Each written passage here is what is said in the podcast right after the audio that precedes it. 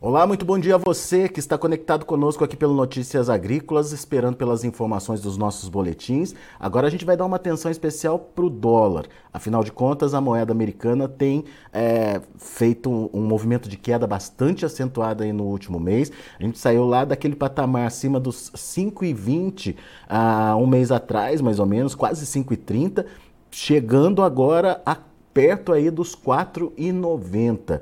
Ah, o que, que justifica essa queda, como é que ah, essa queda está eh, se dando e principalmente se é uma condição pontual, se tem a ver com uma condição mais macro, enfim. Quem nos ajuda nesse entendimento é o Jason Vieira, economista-chefe da Infinity Asset, está aqui com a gente já no vídeo.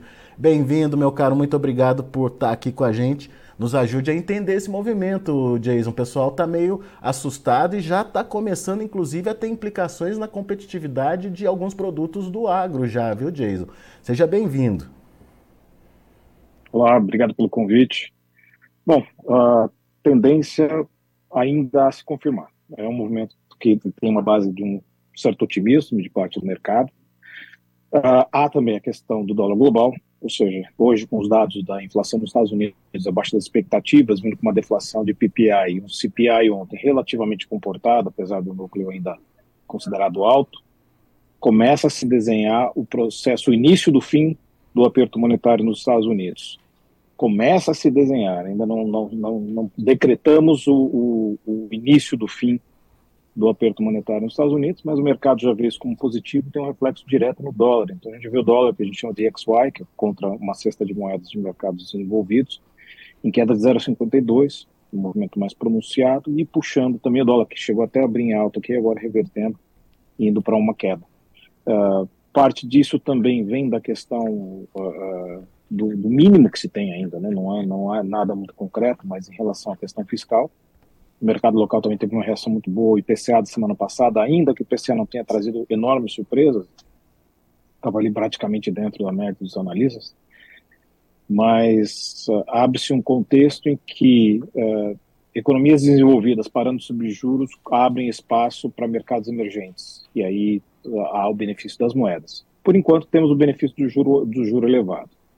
Quanto à questão da competitividade, isso é muito relativo, porque é, é, está se sofrendo muito mais por uma série de quedas de preços agrícolas que a gente tem observado, tanto que a gente vai, vai ter uma safra muito forte de soja, provavelmente vai ter uma, uma safra de milho também expressiva em, em nível global, a, a, as temperaturas têm sido mais ou menos na, na linha correta, os, os, as pluviosidades também têm sido mais ou menos nas linhas corretas, isso tem gerado um, um, alívio inflacionário, não só aqui no Brasil, mas também nos Estados Unidos, né?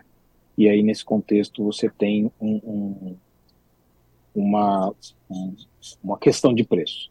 4,91, a gente dizer que está tirando a competitividade, a gente volta àquela choradeira do setor agrícola que gostaria de dólar a 10, né? Uhum. Então, é, competitividade faz da porteira para dentro, não é com câmbio. Muito bem. Bom, vamos, vamos então entender direitinho é, todos esses passos que você trouxe. É, enfim, quando a gente tem sempre um movimento contrário, quando o dólar sobe, commodities é, geralmente caem e vice-versa. Isso é, é, digamos, histórico, ou enfim, é, acontece. Só que o que a gente está vendo é uma pressão ainda nas commodities e o dólar caindo também. O que, que tem de diferente aqui para o Brasil, Jason? O que tem diferente é que, na verdade, você tem ainda um movimento. Uh, uh, hoje, apesar de você ter um. um hoje te, te, seria mais, exemplo, mais ou menos um exemplo disso. Você está tendo no mercado internacional uma puxada para cima das commodities com o dólar caindo. Tá. Das commodities agrícolas. Mas a tendência de longo prazo, ela, ela ainda não, não se desenha, porque apesar de você ter a percepção de um dólar mais fraco em nível global, há-se também a percepção de uma economia mais fraca em nível global ou seja, uma economia de, dos países desenvolvidos, por conta desse fim de ciclo de aperto de juros, ou seja, chegando ao seu limite máximo, você vai estar levando também a, a, esse, esse, a finalização de processo também vai levar, a, a, quando se estaciona nesses juros, aos efeitos de, de, dessas últimas elevações de juros ainda acontecendo na economia, e daí, até nos Estados Unidos, na última ata da última reunião do FOMC, se previu uma leve recessão no final do ano. E isso tem um reflexo nas commodities. Então não adianta ter um dólar mais fraco a nível global, achando que vai ter, por exemplo, uma, uma demanda maior por commodities, porque exatamente no, nesse sentido que você tem um, um, um, agora, no curto prazo, um cenário ainda estranho para as economias desenvolvidas. As economias europeias ainda não sabem se vão parar de subir juros, dado o atual contexto, uma série de números que desafiam um pouco isso. Nós tivemos hoje produção industrial mais forte na zona do euro, uma inflação mais alta na Alemanha, que compõe a zona do euro. É, nos Estados Unidos, os sinais são um pouco mais claros. No Brasil, o alívio inflacionário, pelo menos até, até no seu núcleo em si, ele já é mais dado.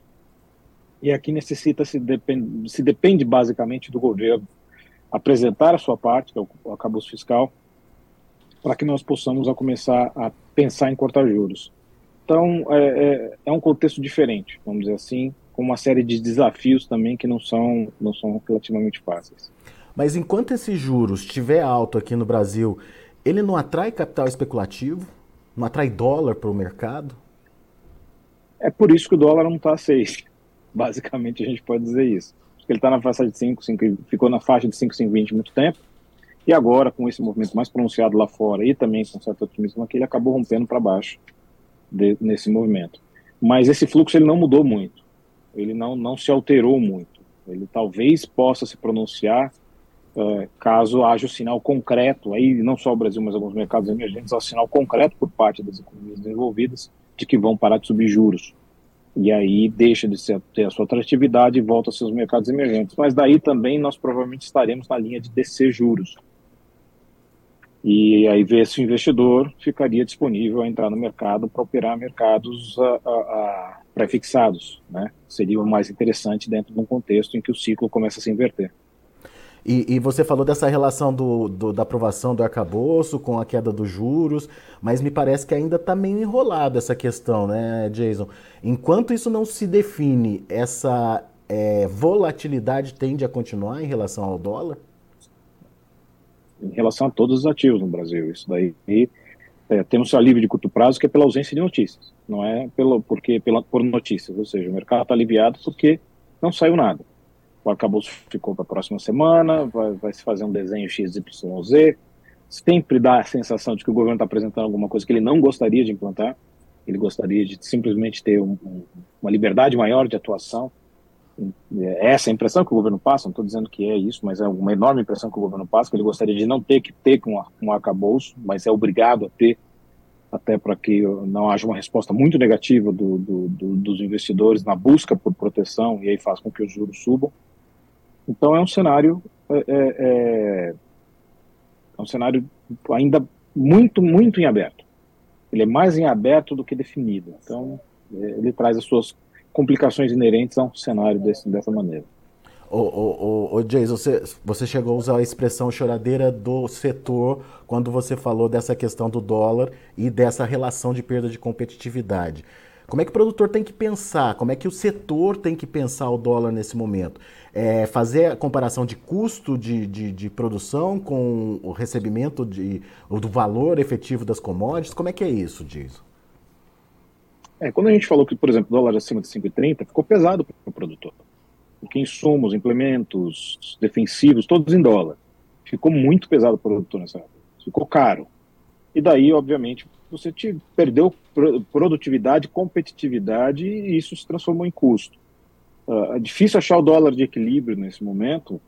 Muitos dizem que não é nem esse 4,90, é para baixo o dólar de equilíbrio, mas o produtor sempre quer mais. O que ele precisa fazer é, primeiro, sempre ter operações de hedge cambial, sempre se proteger e nunca contar com a sorte.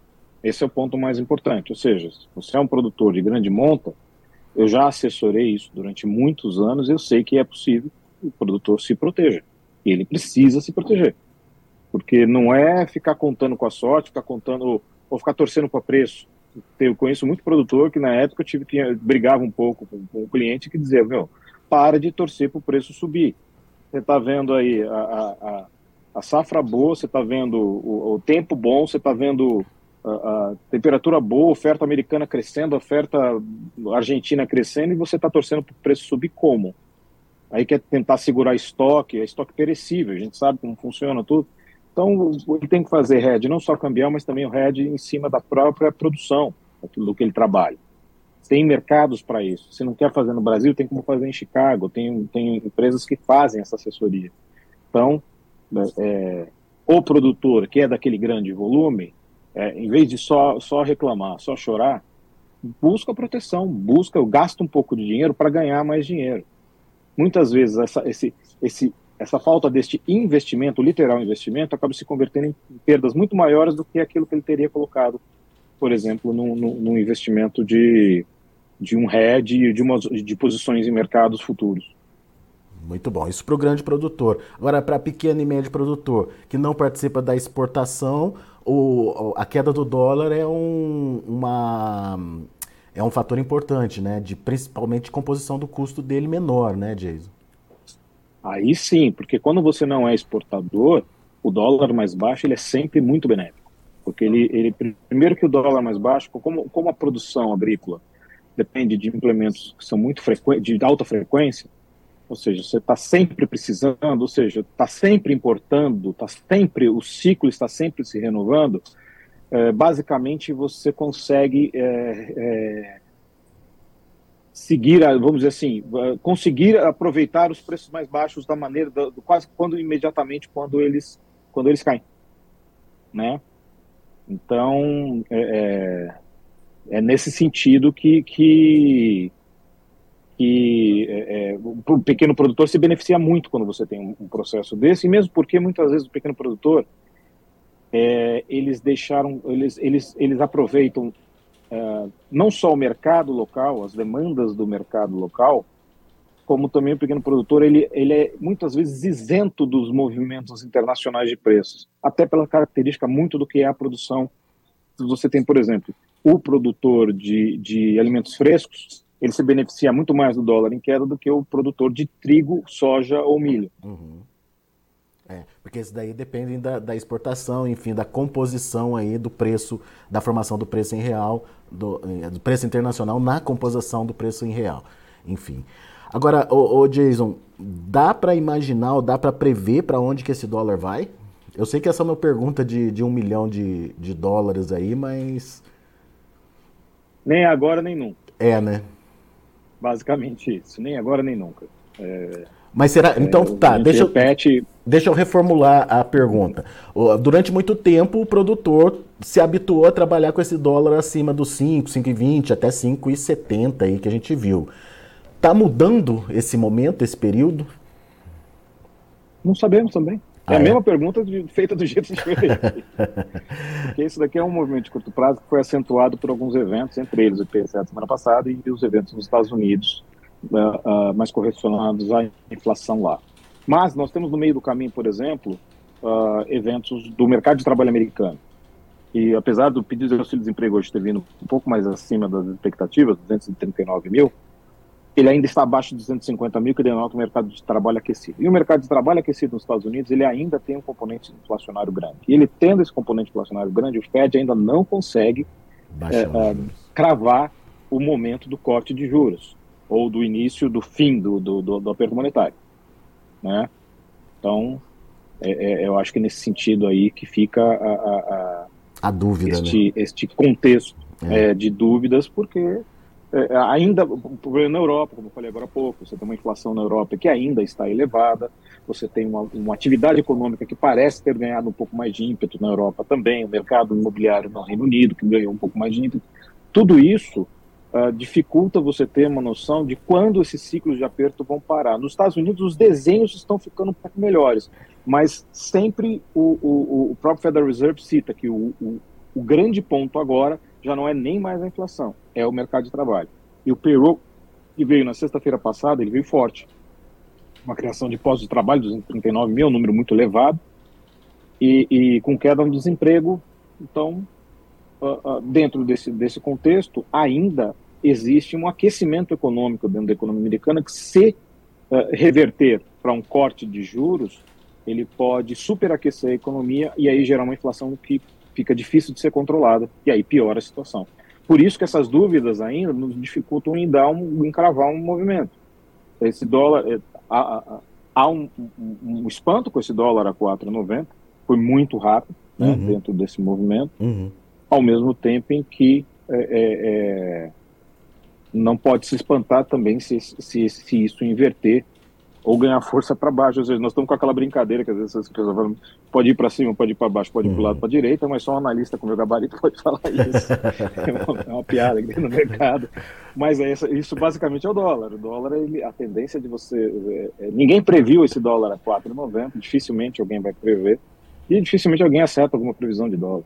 É a coisa mais difícil. Eu sei que o produtor ele gostaria de uma resposta um pouco mais mais fácil, mas é que tem, existem tantas variáveis que determinam o câmbio que a grande maioria dos analistas entende que, que tentar gerar uma previsibilidade que tem um componente humano muito grande também, apesar da gente não parecer essa questão do, do dólar com um componente humano muito grande, ele gera um nível de previsibilidade baixíssimo. É, tem é, o cenário internacional, tem o cenário interno, tem as medidas do governo, enfim, como você disse, muita coisa para se formar esse dólar aí. Mas, só para a gente finalizar, se você pudesse dar uma dica, então, para o produtor que está nos ouvindo nesse momento, qual seria? Uh, primeiro, aproveita a redução de custo, né? É, reveja alguns contratos que você pode ter fechado acima de 5 com esse, que eu sei que dá para fazer isso. Isso eu já estou falando de implementos, suplementos, defensivos, esse tipo de coisa dá para rever alguns contratos e tentar pegar um dólar um pouco melhor. E o grande produtor se proteger através de redes cambiais e de, de, mercados futuros de, de, agrícolas. E o pequeno produtor fica sempre de olho, porque ele pode pegar um momento bom que uh, uh, é estranho, né? Que para o pequeno produtor, quanto mais, mais, ele produz, menos ele ganha, né? Então, é. mais é, é, pelo menos ele conseguir reduzir o custo dessa, dessa produtividade, ele consegue converter e aumentar a margem um pouco. Boa, belas dicas. Jason Vieira, meu caro, muito obrigado mais uma vez pela participação conosco aqui no Notícias Agrícolas, nos ajudando a entender esse fator tão importante que é o dólar na composição aí a, do, dos preços da produção agrícola. Volte sempre, Jason, é sempre bom te ouvir. Obrigado, até a próxima. Valeu, até a próxima. Tá aí Jason Vieira aqui com a gente trazendo as informações, portanto, do mercado do dólar. O uh, mercado tem fundamentos que justifiquem aí essa pressão, essa queda acentuada nos preços do dólar. Uh, no entanto, são fundamentos que não se sustentam por si só ainda. Segundo o Jason, muita coisa ainda pode acontecer, alguns sinais, principalmente vindos da economia americana, é, confirmam essa tendência, mas temos ainda inflação crescente uh, na Europa, temos ainda a situação é, do, do, do é, fiscal aqui do Brasil, com essa história do arcabouço fiscal que não está definida ainda. Enfim, não dá para bater o martelo que é uma tendência de queda e que essa tendência vai se consolidar daqui para frente, não. É, a gente precisa prestar muita atenção e até o próprio Estados Unidos, como o Jason disse, se é, houver um, um, avanço aí na, na, quantidade de emprego, é mais, mais, gente trabalhando, é mais gente consumindo, e houver uma é, precipitação na queda de juros por lá, isso pode gerar um superaquecimento aí é, da demanda e isso consequentemente gera inflação. Então, bastante cuidado aí com o dólar. Três dicas importantes: rever contratos, é, programar custo, aproveitar esses preços baixos para é, fazer as suas compras, principalmente de produtos que têm o seu custo em dólar. E uh, o, o, terceira, a terceira regra para o produtor, principalmente para o grande, é se proteger dessa volatilidade, dessa variação. Então, são é, dicas importantes do Jason Vieira aí para você que está é, de olho nessa variação do dólar. Daqui a pouco a gente volta com outras informações mais destaques. Continue com a gente.